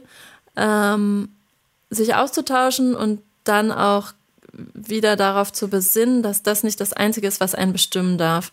Da kann ich mir vorstellen, mhm. dass eine Therapie sehr, sehr hilfreich ist, ähm, zu gucken. Da schaut man ja in der Therapie, welche Anteile sind alle in mir, was gehört alles zu mir dazu. Und dieser Kinderwunsch, äh, der ist auch ein Anteil von mir. Der ist gerade sehr bestimmt und wichtig in meinem Leben, aber es ist nur ein Anteil und der soll jetzt mal seinen Platz finden in mir, neben all den anderen Anteilen. Und neben den, all, allem anderen, was mich noch ausmacht und was ich noch möchte im Leben und was ich gerade erlebe im Leben. Und, ähm, und dann wirklich, also notfalls tatsächlich mit Hilfe, weil es oft, glaube ich, alleine nicht mehr richtig möglich ist, da rauszukommen, wenn man schon in so einem Loch drin steckt. Aber hm. mit Hilfe sich wirklich darauf zu konzentrieren, ähm, was bereichert mein Leben jetzt gerade in diesem Moment und wo kann ich mich investieren, wo merke ich, dass ich irgendwie, ähm, dass ich was bewegen kann, erreichen kann, auch ohne dass ein Kind in mir heranwächst, weil man in dem Moment denkt, das Einzige, was in meinem Leben jetzt noch Sinn macht, das wäre ein Kind und alles andere ist sinnlos, wozu lebe ich dann überhaupt noch? Ähm, und da, genau, sich darauf zu konzentrieren, das ist auch therapeutisch unglaublich wertvoll, wenn man nicht aus diesem Mangel heraus lebt, sondern aus der Fülle heraus lebt. Und äh, das hat ja dann Einfluss auf unseren, unsere körperlichen Empfindungen, auf unsere Gedanken, auf auf, ähm, ja, auf unser ganzes Leben, wie wir innerlich, also worauf wir unseren Fokus legen. Ne? Und da, deswegen ist mir das auch so ein wichtiges Thema, irgendwie darüber zu sprechen, jetzt auch im Nachhinein, weil ich weiß, dass das für viele Paare, für viele Frauen so schambesetzt ist, das Thema, dass sie sich damit so in sich zurückziehen und das versuchen mit sich auszumachen und dadurch immer tiefer in diese, in diesen Sog reingeraten, äh, sich nur noch auf dieses Kind zu konzentrieren.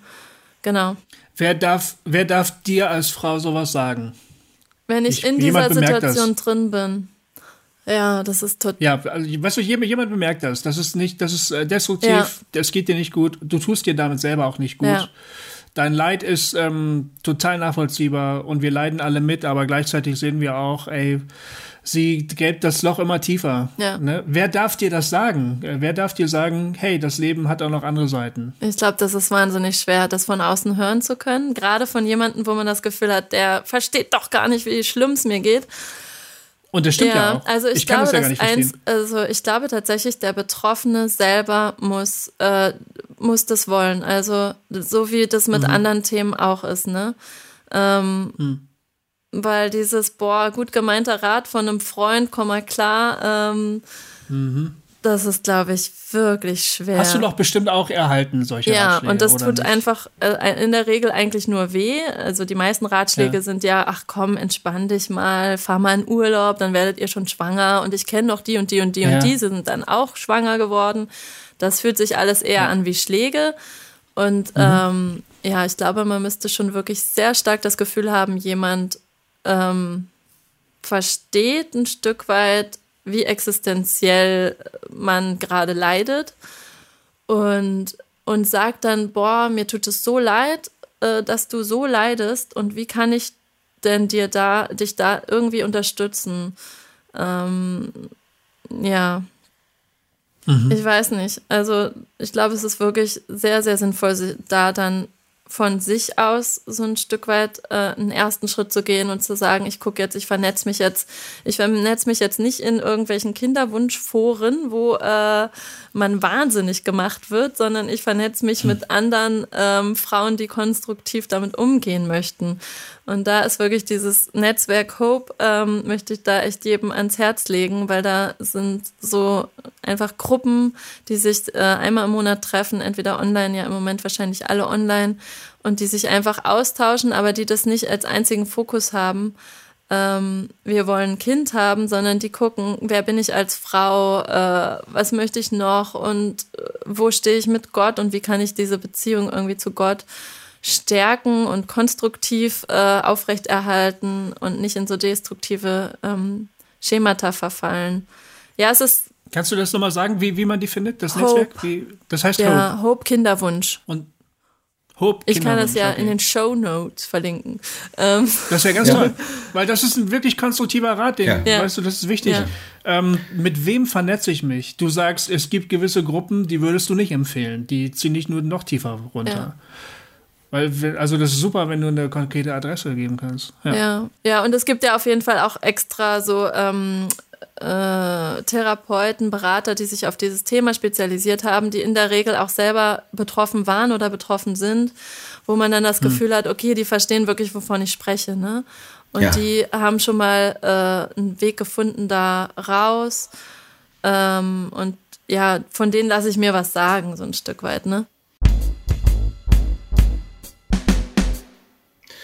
Ich habe gerade noch gedacht, ich hänge immer noch so ein, so ein kleines bisschen ähm, an, dem, an dem Schmerz, den Menschen in so einer Situation haben.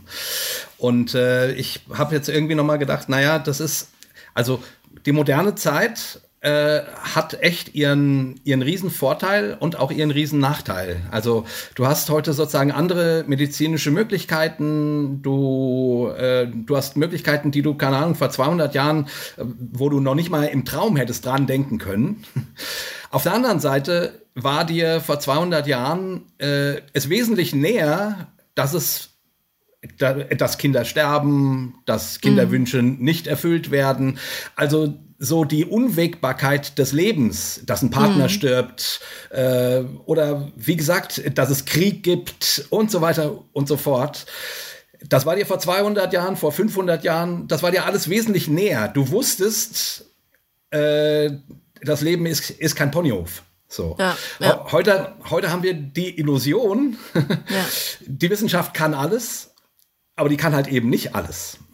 Und wir haben die Möglichkeit natürlich, uns dann zu vernetzen, viel intensiver, als das früher mhm. möglich war. Also da konntest du nicht einfach im Internet äh, Kinderwunsch eingeben und, und Gleichgesinnte finden, sondern äh, so, du musstest damit irgendwie so klarkommen. Also ich will damit nur sagen, ähm, die, die Schwierigkeit, die wir heutzutage mit solchen Momenten haben, wo das Leben nicht so funktioniert, wie wir uns das ersehnen, erträumen, erwünschen und, und wo wir damit irgendwie ähm, zurechtkommen kommen müssen. Das mhm. war ja früher äh, genauso und noch viel schlimmer. noch viel ja. schlimmer, aber dadurch vielleicht auch leichter zu ertragen. Weil du sozusagen nicht, nicht so oft das Gefühl hattest, ich bin die Einzige, mhm. sondern du das um dich herum sehr oft gesehen hast, dass Kinder gestorben sind, Schwangerschaften äh, nicht ausgetragen werden konnten und so weiter und so fort. Also ich will damit nur sagen, ne, der, der, der, der Vorteil mhm. der Medizin, der Wissenschaft, den wir heute haben, bringt zugleich auch das Gefühl mit sich oder verstärkt das Gefühl, Gott, warum hilfst du mir nicht?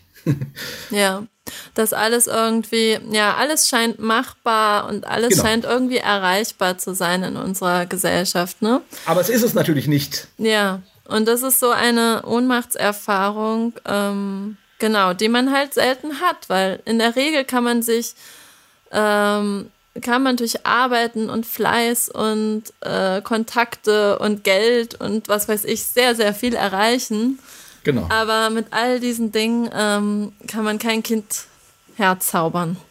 Genau. Und ähm, ja, das ist auf jeden Fall ein Bereich, der, wo man diese Ohnmachtserfahrung sehr, sehr stark erlebt und vielleicht auch diese Menschlichkeitserfahrung. Ne? Eben, ich bin ich bin ein Mensch und meine, meine Möglichkeiten sind begrenzt und beschränkt. Und selbst wenn ich Milliardär wäre, könnte ich mir damit kein Kind machen.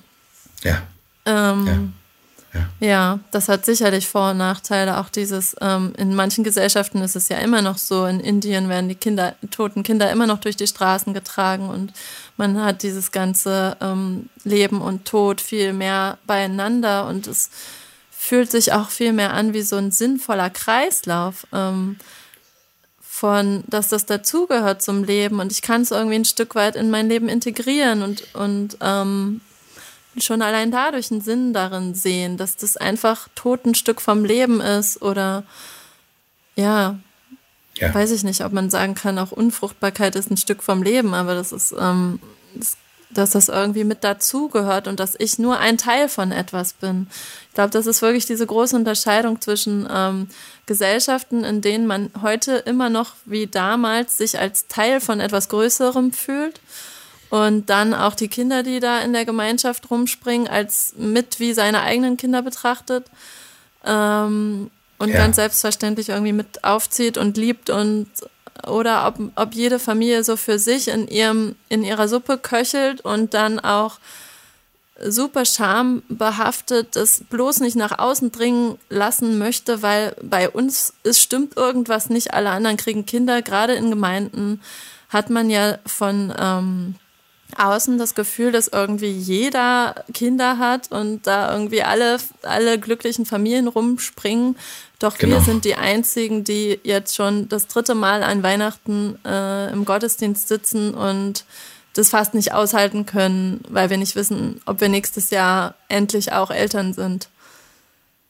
Ja, das ist schwierig, wenn man, wenn man sich so isoliert dann betrachtet und denkt, so alle anderen haben das, was ich mir so sehr wünsche und ich sitze jetzt hier ganz allein und kann damit auch nicht so wirklich ähm, mich mitteilen, ähm, denn das ist ja auch, ähm, da stimmt ja irgendwas mit mir nicht und ja. Und da ja, finde ich deswegen, deswegen ja. ist mir das ein ganz wichtiges Anliegen, auch nochmal ähm, Gemeinden dafür zu sensibilisieren, ähm, die Magali Kassa, die hat einige Gemeinden angeschrieben und hat wirklich wenig Resonanz bekommen mit ihrem Netzwerk. Äh, sie hat Antworten bekommen, nee, das Thema ist bei uns in der Gemeinde kein Thema. Das ja. kann gar nicht sein, wenn man das nee. statistisch betrachtet. Wirklich? Aber nee. das ist kein Ach, Thema, weil sich damit noch nie jemand anvertraut hat, irgendjemanden. Ne? Ja, genau. Und genau. Ähm, das ist ja mit der ähm, Frage der Homosexualität auch so. Also ganz viele Gemeinden haben mit diesem Thema ja eigentlich gar keine Berührung, ja.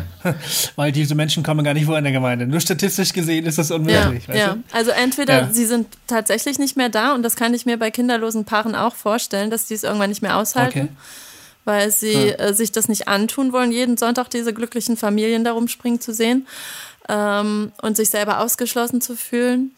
Da hat sie, also die Magali in ihrem Buch, so eine ganz sehr berührende Geschichte vom Muttertag in Gemeinden, was nur gut gemeint ist. So, jetzt stehen mal alle Mamas auf und kriegen eine Rose überreicht und ihr macht ja so einen tollen Job. Oh, leck mich am Arsch. Und daneben sitzen ja, die Frauen, die seit Jahren sich ein Kind wünschen und ähm, nicht aufstehen. Oh, wie schwer ist das? Oh, das ist krass, ja klar. Und, ja. Äh, ja. Das ist für mich gerade so ein Moment wie äh, in dem Gespräch mit Tina Chage, die sich viel mit Single-Dasein beschäftigt und so. Wenn die solche sieht, da gibt's ja auch, ja. ne? Also Alleinstehende. Männer und Frauen, die dann mit, mit Paargeschichten konfrontiert sind, dann sind so diese ganzen normalen Rituale, die, über die man sich gar keine Gedanken mehr macht. Und dann sagt plötzlich jemand, okay, jetzt stell dir vor, du bist Single. Und in dem Moment gehen bei dir mhm. ganz viele Lichter an. Also, ach du Scheiß. Das ist für mich gerade so ein Moment, genau. den, du, den du mhm. da beschreibst. Ja, wie fühlt sich denn so jemand? Ja, klar, ja. natürlich. Ja. Ja, und du kannst das ja auch nicht quasi, also man kann zum Muttertag die Mütter äh, leicht ehren. So, mhm. alle Mütter und klatscht mal für die, juhu. Aber du könntest mhm. nicht sagen, so, und jetzt stehen mal alle auf, die sich ein Kind wünschen, aber keins kriegen. das kannst du ja nicht ja. machen. Nee. So.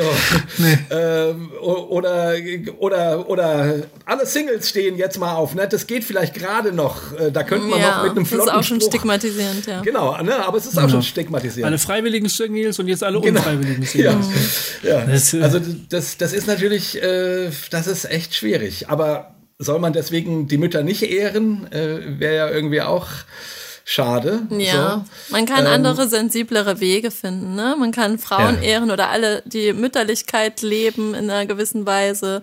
Ähm, darüber hat Christina Budereck auch mit euch gesprochen, ne? dass man, mhm. dass man ja nicht unbedingt Mutter sein muss, um Mütterlichkeit zu leben und dass man das auch ähm, ja so für Kinder. Ist es nicht auch ja. so? Äh, entschuldige, dass ich schon wieder unterbreche. Ähm, nee, rede erstmal. Erst naja, was weiß ich, dass man für Kinder da sein kann, aber auch für andere Menschen mütterlich einfach da sein kann, weil das einfach in vielen Frauen einfach drin ist, dieses, diese, dieses, äh, ne, dieses Umsorgen genau. und Zuhören und Empathie und Versorgen. Hm. Ähm, und das kann man ja auch auf andere Arten und Weisen ausleben, ohne dass man muss es umformulieren quasi, ne? Genau. Ja. ja, und ich glaube, in der Gesellschaft ist es heute jetzt auch nicht mehr so groß, der Muttertag, sondern auch der Frauentag, mhm. oder? Mhm. Das könnte man in den Gemeinden auch ein bisschen ähm, noch mehr so leben. Ja. Könnte man nicht auch einfach das Konzept der Mutterschaft mal ein bisschen entmystifizieren? Mhm. Ich weiß nicht, ich rede mhm. jetzt mit dir, du bist eine Frau, du wünschst dir das, seit du seit du eine junge Erwachsene bist oder noch früher, Heranwachsende, ich krieg mal Kinder. Mhm. Mutter sein. Mhm. Ist für dich ein großes Ziel, ein großer Wunsch gewesen, ja. Respektiere ich. Ähm, aber mir, der ich keine Mutter sein kann, jemals in meinem ganzen Leben, äh, aber immerhin Vater bin, ähm, mir kommt das so ein bisschen ich traue mich das jetzt mal zu sagen, aber kann Mutterschaft nicht auch wie so ein Fetisch sein? So ein, so ein Ding, was man so abfeiert, so, so der Muttertag, die Mutter, nimm die Mutter mal in den Arm, schenk ihr doch mal was Schönes. Mensch, denk doch mal, was du der Mutter zu verdanken hast. Mein Gott, ich meine, das sind doch zwei, das ist doch ein Paar. Ja, man kriegt Kinder immer zu zweit. Ich denke jetzt gerade an äh, den Song von, von, von Heintje. Mama. Ja, genau. Oder Mutter macht die Tür zu, ich kann dich nicht durch schuften sehen. Äh, ist das nicht vielleicht auch ein bisschen ein Problem, dass das so krass aufgeladen ist und dass mhm. du dann, also du kannst gleich alle, du kannst sagen, dass es alles scheiße ist, aber ich versuche das gerade mal vorsichtig sensibel zu formulieren. Wenn ein junges Mädchen heranwächst und mit diesem Mutterschaftsding irgendwie konfrontiert ist und möglicherweise auch gesagt bekommt, ey, du als Frau das Höchste, was du erreichen kannst, jemals in deinem Leben, Kinder kriegen. Ne? wie will man denn da rauskommen? Also wie will man denn sich dann trauen zu sagen, nö, also ehrlich gesagt, Kinder, ich will Rockstar werden. Hm. Kann ja eine Frau auch sagen. Ja. Ich will Rockstar werden. Ich will Konzernchefin werden. Ich will Politiker, ich will Kanzlerin werden. Ne? Das ist mein Ziel. Könnte man doch auch sagen. Also, und ist ja auch ja. so. Gott sei ja. Dank. Wir haben eine Kanzlerin, ähm, ich will jetzt nicht feiern, das ist immer politisch schwierig, aber äh, es, wir haben wir haben eine gute Zeit in Deutschland erlebt, wo eine Frau das Sagen hatte. Mhm. Ähm, und es wird Gott sei Dank endlich normaler, dass Frauen das Sagen haben und dass Frauen an der Spitze sitzen und dass eben das frauliche Dasein nicht im Muttersein aufgeht. Ne? Ja. Wie siehst du das? Könnte es nicht auch sein, dass da einfach wahnsinnig viel reingesteckt wird in diese Mutterschaft, wo man sagen könnte, ist schön, aber ist nicht das Einzige. Ja, und ich glaube, gesellschaftlich ist dieser Diskurs auch schon sehr viel mehr entbrannt als äh, in der Christenbubble, ähm, wo hm. ganz, ganz viele Frauen aufstehen und sagen, hey, so geht das nicht und so, ne? Und ich will keine Mutter werden und dafür gesellschaftlich immer noch komisch angeguckt werden oder dreimal nachgefragt wird, warum denn nicht und so. Mhm. Ähm, aber ich glaube, da sind wir schon wesentlich weiter an dieser äh, auch Toleranz dafür, für andere Wege. Ähm, und ich gehe davon aus, dass es eben ja nicht, nicht bei jeder Frau so von Kind an irgendwie so ein starkes Bedürfnis in ihr drin ist. Das wird sicherlich auch mhm. viel gesellschaftlich generiert. Ähm, aber ist vielleicht auch eine Typfrage. Ist bestimmt ein Stück weit Typfrage, kann aber auch sein, dass es durch mhm. meine Geschichte auch mit generiert wurde, auf jeden Fall.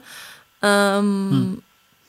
Aber auf jeden Fall äh, finde ich es wichtig, dass Frauen auch ganz andere Wege einschlagen dürfen und dass, dass dann nicht auf sie irgendwie herabgeschaut wird oder dass, ähm, dass da komisch nachgefragt wird. Aber ich denke, da sind wir im Prozess, wie mit so ganz vielen anderen Themen gesellschaftlich, dass wir das erst Stück für Stück aufbröseln müssen und ähm, dass immer mehr Frauen dann auch ihre Geschichten erzählen. Und das erlebe ich so, wenn ich, wenn ich äh, mir Zeitungen anschaue oder so, dass es da immer mehr solche Geschichten gibt, ne? Von ja. äh, will ich überhaupt Mutter werden oder nicht? Und äh, könnt ihr das nicht auch ganz viel Druck wegnehmen für eine junge Frau, wenn sie sagt, es ist ein Weg für mich? Kinder bekommen, aber nicht der einzige. Würde das sich den Druck auch ein bisschen wegnehmen vielleicht? Oder? Total. Also es kommt immer darauf an, glaube ich, wie sehr man sich von seiner ähm, Umwelt auch da beeinflussen lässt. Ich glaube, mir wäre es äh, nicht so ein Druck gewesen, wenn jetzt irgendwie meine Eltern immer gesagt hätten, oh, wann werden wir denn endlich äh, Großeltern oder so. Andere erleben das mhm. als sehr starken Druck, der ihnen dann noch zusätzlich im, mhm. Nacken, im Nacken liegt irgendwie. Äh, jetzt andere da irgendwie, anderen, deren Bedürfnisse befriedigen zu müssen, dadurch, dass man selber ein Kind kriegt, das habe ich nicht so erlebt. Das war für mich wirklich so mein Ding und ich will das und ähm, Genau, aber das gibt es sicherlich auch, dass es äh, sehr belastend ist, wenn es dann auch noch irgendwie man das Gefühl hat, die anderen gucken irgendwie auf einen herab, weil man ähm, ja nicht seine gesellschaftliche Rolle da ausführt, ähm, hm. Leben weiterzugeben. Hm. Aber mhm. ja, also für mich war es wirklich so was ein bisschen unerklärbares Empfinden, dass das wirklich was ist, was, was mich sehr mit Sinn erfüllen würde. Und trotzdem finde mhm. ich es wichtig, darüber zu reden, dass ähm, alles, was man ja so denkt, irgendwie, wenn ich das erst erreicht habe, ne, dann fühlt sich mein Leben sinnerfüllt an und so, dass es ja. dann ja auch eine Kehrseite gibt. Und wenn, und jetzt bin ich in einer ganz anderen Lebensrealität und merke, äh, wie krass auch das Leben ist mit Kindern und ähm, mhm. wo da dann ganz andere Aspekte irgendwie des Lebens hinten rüberfallen und man sich überhaupt äh, kaum mehr selbst verwirklichen kann und ganz, ganz wenig Zeit für sich hat und ganz, ganz wenig Rückzug hat, was man ja. halt dann erst wirklich realisiert, wenn, ähm, wenn diese Situation eingetreten ist. Ne? Ähm, und so deswegen, weil du meintest ja. Entmystifizierung, ich glaube auch nicht, dass jede Mutter ähm, 24 Stunden mit Leib und Seele ähm, äh, ihrem Mutterdasein frönt und da die Erfüllung drin findet. Ne? Und das äh, sagen ja auch, also trauen sich, glaube ich, auch immer mehr, auch öffentlich zu sagen. Und es gibt ja auch immer mehr Frauen, die sehr schnell dann auch wieder ihrem Beruf nachgehen, weil sie es nicht aushalten, allein auf diese Mutterrolle zu, also reduziert mhm. zu werden. Ähm, ich hm. habe das auch immer festgestellt nach ein paar Monaten, dass ich einfach irgendwas brauchte, noch, womit ich mich noch irgendwie kopfmäßig beschäftigen konnte und wo ich irgendwie mm, ein Stück weit selber was erschaffen konnte neben äh, dieser reinen Versorgung.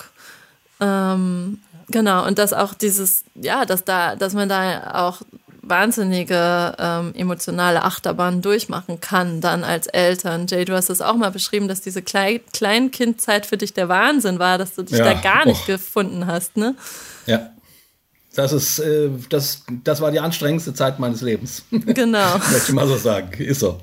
Ja. Also äh, mhm. irgendwie, ähm, wenn wir Paarberatungen machen äh, und äh, dann sagen wir den, den Leuten immer, also Wichtige Lebensentscheidungen trefft ihr bitte nicht in der Kleinkindphase oder während ihr ein Haus baut. Mhm. ihr dürft euch immer trennen, aber nicht in diesen Phasen, weil, äh, weil da könnt ihr nur, weil die sind einfach so anstrengend, da musst du durch. Äh, hinterher kannst mhm. du dich fragen, wollen wir noch zusammenbleiben oder nicht. Aber bitte nicht mittendrin. Mhm. ja. ja weil es so schwierig ist, ne? Äh, weil das einfach so viel so viel Energie kostet. Ist ja auch wunderschön, ähm, aber es kostet so viel Energie auch. Ich wollte noch ein bisschen, ähm, weil dein Buch hat ja schon noch, also wir sprechen jetzt sehr viel über den unerfüllten Kinderwunsch und den Schmerz und wie, wie kann man auch mit diesen Bildern anders umgehen und so. Ähm, aber was dein Buch vor allen Dingen, finde ich, auch leistet, ist, äh, du du zeigst an den verschiedenen Geschichten, die du zu Wort kommen lässt, eben die verschiedenen Möglichkeiten auf. Ne? Also es gibt da Leute, die, die quasi äh, ähm, ähm, medizinische Hilfe suchen, erfolgreich, andere nicht, die nächsten adoptieren oder oder äh, oder oder gehen mit Pflegekindern ähm, sozusagen mit diesem Dilemma um.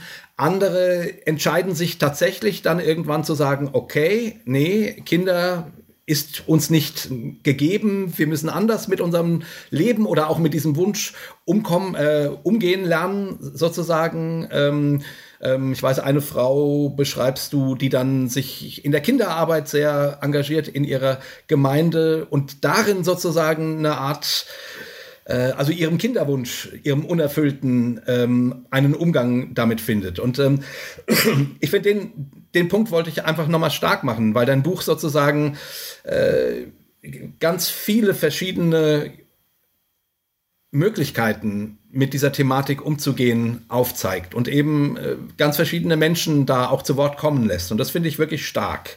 Hast du die Leute, kanntest du die alle persönlich? Nee, ein paar kannte ich persönlich und die haben mich dann wiederum irgendwie mit anderen verkuppelt und ich glaube über die Magali ähm, ja. von diesem Hope-Netzwerk, was ich da irgendwie, wo ich drauf gestoßen bin, habe ich auch noch jemanden kennengelernt und so. Das hat sich so ergeben. Wie war, wie war für dich die Erfahrung? Also, weil es hat ja, nehme ich auch an, deinen Horizont erweitert. Quasi nochmal, mhm. mhm.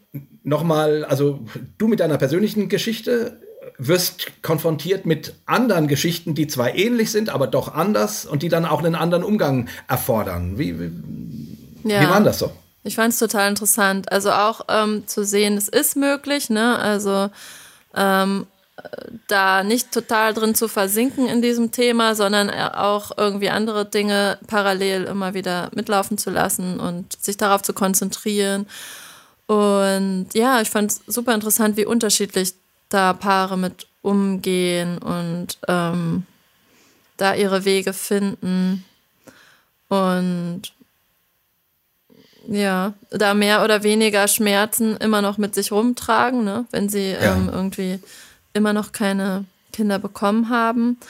Aber doch ähm, habe ich ja schon den Fokus auf Paare gelegt, die da einen konstruktiven Umgang mit für sich gefunden haben und die irgendwie im Endeffekt darauf schauen, ähm, was ihr Leben jetzt bereichert und ähm, ja, die sich nicht getrennt wie haben. Ist da die, wie, ist da die, wie ist da die Rolle der Männer eigentlich? Also ähm, man denkt ja, Jay hat es ja am Anfang gesagt, ah, Frauenthema. Mm, mm. Und äh, ist das vielleicht doch auch ein Männerthema oder ein Väterthema oder so? Oder wie, wie, wie hast du das erlebt in den Gesprächen mit den Paaren? Ja, also schon so, dass die Männer da natürlich ähm, in der Regel weniger sich geöffnet haben zu dem Thema.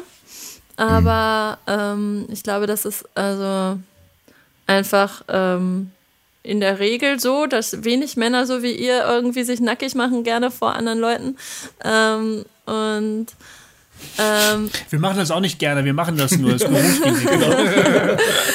ähm, ja, ich, ich glaube schon, dass Frauen da noch mehr reingehen, tiefer reingehen ähm, und dass es sie ein Stück weit, weil das Kind in ihnen heranwächst, auch ein Stück weit mehr tangiert oder also mehr berührt das Thema. Aber Männer sind ja genauso häufig betroffen von Unfruchtbarkeit und ich kann mir nicht vorstellen, wenn ein Mann hört hier, äh, du kannst leider keine Kinder zeugen, dass ihn das nicht irgendwie ähm, dazu bringt, in sich zu gehen und äh, mit diesem Thema sich äh, auseinanderzusetzen. Und das habe ich äh, schon auch so erlebt bei den Gesprächen, dass Männer das durchaus tun, äh, sich damit mhm. auseinanderzusetzen, dann. Ähm, und vor allem auch, dass das schwierig ist für die Partnerschaft, also dass Männer dann auch ähm, ja Angst haben, die Frauen, ähm, sie können jetzt den Frauen ihren Wunsch nicht erfüllen. Das ist ja Wahnsinn für so eine Partnerschaft ja. und da dann miteinander ja. umzugehen und im Gespräch zu sein. Also da ist es auf jeden Fall sehr wertvoll, wenn Paare Wege finden, darüber zu kommunizieren und auch Männer irgendwie Wege finden, sich da mitzuteilen. Ähm, hm. unter Umständen ja. dann auch mit einer Begleitung irgendwie die Fragen stellt und die irgendwie so gegenseitiges Verständnis auch erzeugt, weil es schon oft so ist, dass Frauen tiefer sich da reingeben als die Männer und dann auch das Gefühl haben, die Männer verstehen sie gar nicht oder die wollen, die wollen das nicht so sehr mhm. wie sie. Und mhm. ähm, für Frauen kann sich das dann durchaus so anfühlen, dass sie ihren Mann dann nur noch als Erfüllungsgehilfen sehen, irgendwie im Kinderwunsch, weil ähm, hm. der leidet ja gar nicht so wie sie und der braucht ein Kind ja vielleicht gar nicht so dolle. Ähm, mhm. Dass man da echt als Paar mhm. miteinander in Kontakt bleibt. Und ich glaube aber grundsätzlich dürfen Männer in unserer Gesellschaft noch mehr lernen, ähm, Emotionen nicht wegzudrücken und sich das anzuschauen, was da in ihnen vorgeht, wenn sie mit irgendwas konfrontiert werden und auch ähm, das zu formulieren, weil ich glaube, dass uns das als Gesellschaft sehr abtrainiert wurde im Nationalsozialismus und dass Männer äh, oder wir alle eigentlich da, darauf getrimmt sind zu funktionieren und ähm, über Sachen drüber zu gehen, über ähm, wenn Emotionen hochkommen, wenn Fragen hochkommen, da drüber zu gehen und weiterzumachen und erfolgreich zu sein und Schwäche nicht so gerne äh, mit in ihr Leben integrieren und sich die angucken und die auch noch anderen Leuten vielleicht. Äh Lässt sich zumindest schlecht mit dem Selbstoptimierungsgedanken verbinden. Also diese Art von eigener Seelenschau sozusagen. Ja. Also wenn du funktionierst, wenn du, du musst drahtig sein, du musst fit sein, du musst leistungsfähig sein, du musst hart durch, durchfighten und so, dann sich diese Zeit zu nehmen und sich zu überlegen, wie fühle ich mich eigentlich gerade. Das widerspricht sich ja. so ein bisschen, ne? Ja. Und, und, Männer machen dann auch gerne mal so einen verletzenden Kommentar, ne? Also äh, klappt bei dir ja. nicht, war, Alter, irgendwie kannst keine Kinder kriegen. Also so, mhm. ähm, und da kannst mhm. du ja dann nicht sagen, ja, und das tut verdammt weh. Ähm, ja. ja. Ja, es, ja. Ist, es ist aber auch nicht so, auch nicht so leicht, glaube ich, weil Männer, ja. ähm, also ich glaube, Männer noch mehr das Bedürfnis haben, das Leben unter Kontrolle zu haben. Irgendwie. Ja. Oder zumindest äh, nicht den Anschein zu geben, dass sie es nicht unter Kontrolle hätten. Mhm. So, ne? Mhm. Und so ein Thema ist natürlich äh, also ich meine, ähm, das ist natürlich äh, Kontrollverlust ähm, auf dem höchsten Niveau sozusagen. Also ja. ähm, darüber ins Gespräch zu kommen, ist für, ist für Männer, glaube ich, nicht so leicht. Nee, und ich, ich, ich stimme dir völlig zu. Oder ihr lieben Männer, die ihr uns zuhört, wir wissen, wenn ihr von der Thematik betroffen seid, jetzt guckt ihr zu Boden und äh, hofft, dass euch keiner zu, zusieht, verstehe ich alles, verstehe ich wirklich, wirklich, wirklich gut. Weil das ist so. Das ist für einen Mann schwierig. Aber finde Wege. Finde Wege, darüber ins Gespräch zu kommen mit deiner Partnerin, aber auch mit anderen Männern vielleicht und auch mit anderen in anderen Situationen, weil irgendwie, äh, wie die Anna das gesagt hat, das immer nur wegzudrücken, tut nicht gut. Das ist nicht, das ist nicht hilfreich. Das ist psychisch nicht hilfreich und es ist für eine Beziehung tödlich. Also es ist äh, nicht gut. In diesem Hope-Netzwerk gibt es auch wohl Gruppen für Paare. Ähm, jetzt, wo wir gerade bei Männern waren, aber bis jetzt, glaube ich, sehr wenig. Eben weil das selten so ist, glaube ich, dass Männer da auch mit kommen wollen. Und das wäre doch schön, ja. wenn da noch mehr Gruppen entstehen. Also wer da irgendwie auch vielleicht das Gefühl hat, sich zuzutrauen, so eine Gruppe zu leiten ähm, oder sich das mal anzugucken oder so, der melde sich doch bei der Magali. Ich werde auch ihren Kontakt da irgendwie verlinken. Ähm, ja, weil wie sollen Männer denn sonst irgendwie da in Austausch kommen? Das sind fast alles Frauengruppen, ne? Das ist, glaube ich, echt schwer für Männer. Ähm, aber ich äh, werde, ich feiere jeden Menschen, jeden Mann, jede Frau, die ähm, ein Stück weit aus dieser Isolation raustritt und die ähm, vielleicht sogar irgendwie sagt, stimmt, es ist scheiße, dass in meiner Gemeinde dieses Thema irgendwie gar nicht thematisiert wird. Ähm, es gibt Predigten, ich habe Predigten gehört über diese ganzen Bibelgeschichten von Unfruchtbarkeit, wo aber kein bisschen auf heute Bezug genommen wird, obwohl das die Gesellschaft wahnsinnig betrifft, dieses Thema. Ja. Ähm, wenn ihr davon betroffen seid oder wenn ihr Menschen kennt, die davon betroffen sind, ähm, geht doch auf eure Gemeindeleiter zu und sprecht es an, dass das Thema einfach auch thematisiert wird in Gemeinden und dass da Räume geschaffen werden zum Austausch. Also gerade jetzt kann ja online auch viel passieren, wo man nicht unbedingt ähm, so nah in Kontakt ist, dass es vielleicht äh, für manche sogar einfacher online irgendwie da dann in Austausch zu gehen. aber dass dieses Thema auf jeden Fall Einzug findet in Gemeinden, dass es wahrgenommen wird, dass, ähm, dass überall Menschen sitzen mit, diesen, mit dieser Problematik und ähm, wir dazu mit beitragen, dass das in der Gesellschaft auch gesehen wird und dass es anerkannt wird, dass es wirklich ähm, eigentlich eine, es kann wie eine psychische Erkrankung manchmal verlaufen, wirklich. Ähm, und dass es auch als solche ernst genommen und gesehen wird ja, das würde ich mir sehr wünschen, dass das mit dazu beiträgt. Jawohl, sehr gut. Cool. Ähm, ja. Ich würde am Schluss gerne noch äh, ein, äh, ein Gedicht von Christina Budeck vorlesen, was in deinem Buch hinten drin ist. Was finde ich die, äh, ich meine, das kann Christina einfach so wundervoll, äh, solchen Gefühlen irgendwie Worte zu geben. Ist auch ein schönes Interview mit ihr drin, finde ich. Christina ist ja auch jemand, die kinderlos ist. Ähm, und ich weiß, äh, sie hat das schon, sie hat das immer mal wieder angesprochen, dass das für sie durchaus auch eine sehr, sehr äh, schwierige Sache war.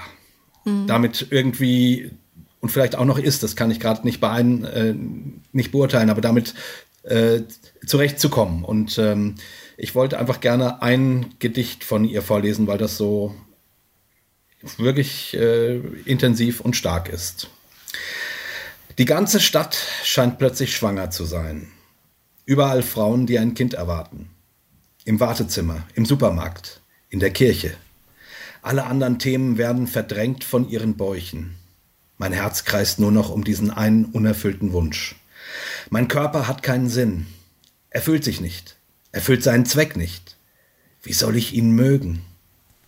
Ich bin keine Frau, höchstens ein Mädchen, ein leeres Mädchen. Meine Uhr tickt. Aber meine Gebärmutter lässt sich nicht wecken, von Monat zu Monat, Zyklus zu Zyklus. Schmerzen, die nichts bringen. Ich blute immer nur ins Nichts. Kinder sind wunderbar. Patenkinder, Nichten und Neffen, Spielplätze und Eisdielen, Tante zu sein ist großartig. Aber kein Mensch kann je einen anderen ersetzen, der fehlt. Ich habe Angst davor, diese fremden Kinder zu sehr zu lieben. Und Weihnachten wird immer schwerer. Vielleicht fällt es in diesem Jahr aus für mich. Mein Mann ist wunderbar, aber ich werde ihn nicht zum Vater machen. Und meine Mutter nicht zu einer Großmutter. Mein Vater nicht zu einem Großvater. Ich bin eine Enttäuschung. Für die, die ich liebe und für mich selbst.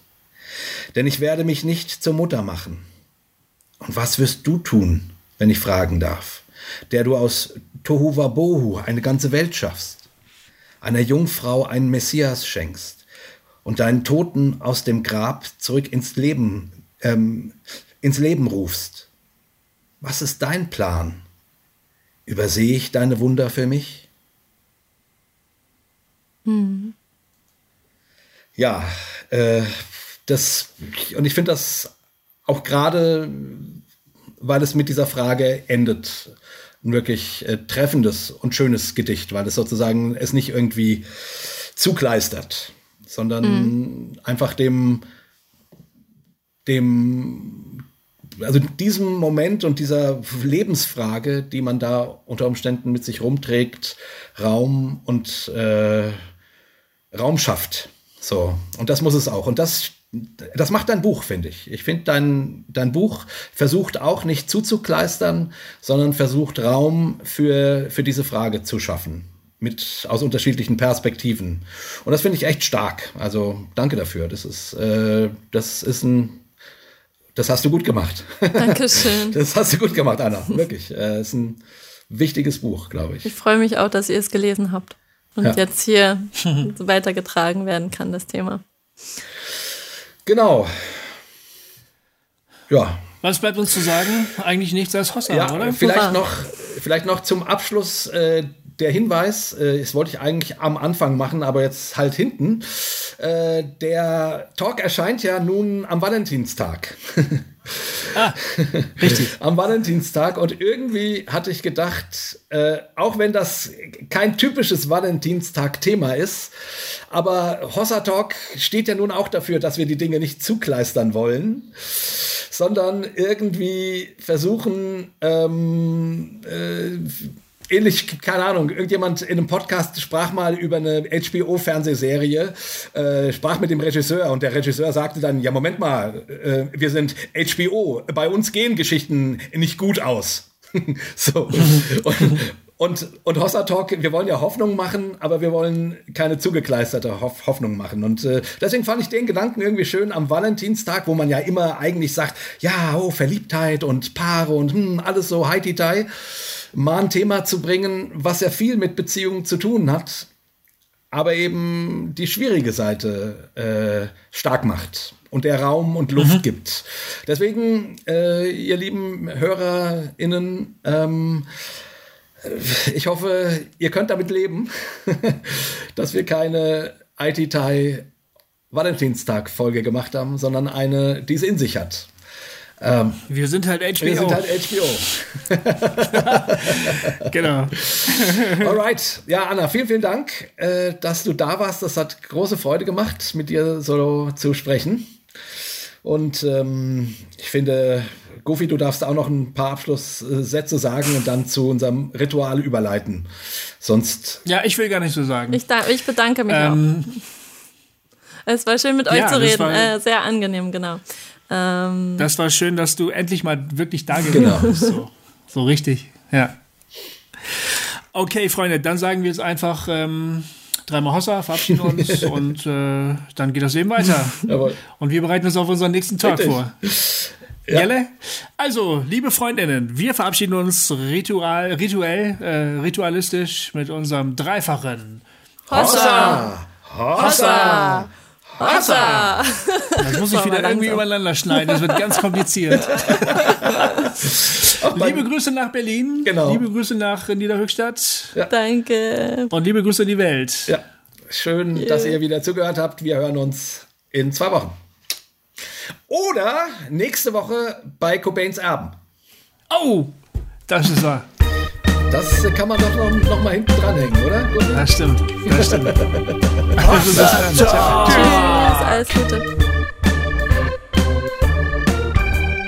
Jay und Goofy erklären die Welt.